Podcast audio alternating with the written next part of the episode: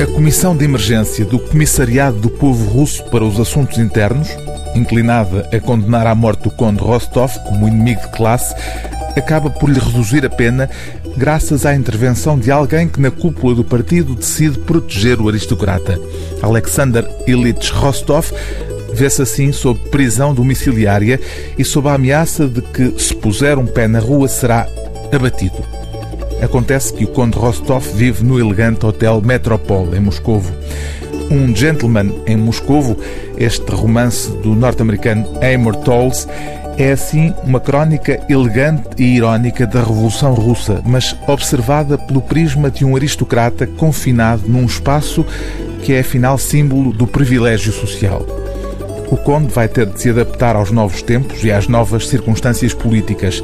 O romance adota o ponto de vista do protagonista no tom desprendido, sem queixas nem indignação, como nos dá a ver as transformações em curso.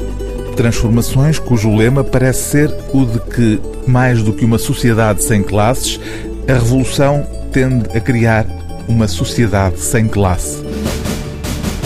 Enquanto marchava pelo corredor fora, o conde não pôde deixar de comentar consigo próprio que, em tempos não tão distantes quanto isso, um cavalheiro tinha direito a uma certa dose de privacidade no que tocava aos seus assuntos pessoais.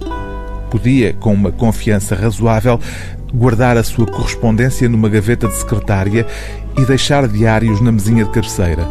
Se bem que, por outro lado, desde o início dos tempos, os homens, na demanda da sabedoria, se refugiassem regularmente no cimo de montanhas, grutas e cabanas no bosque.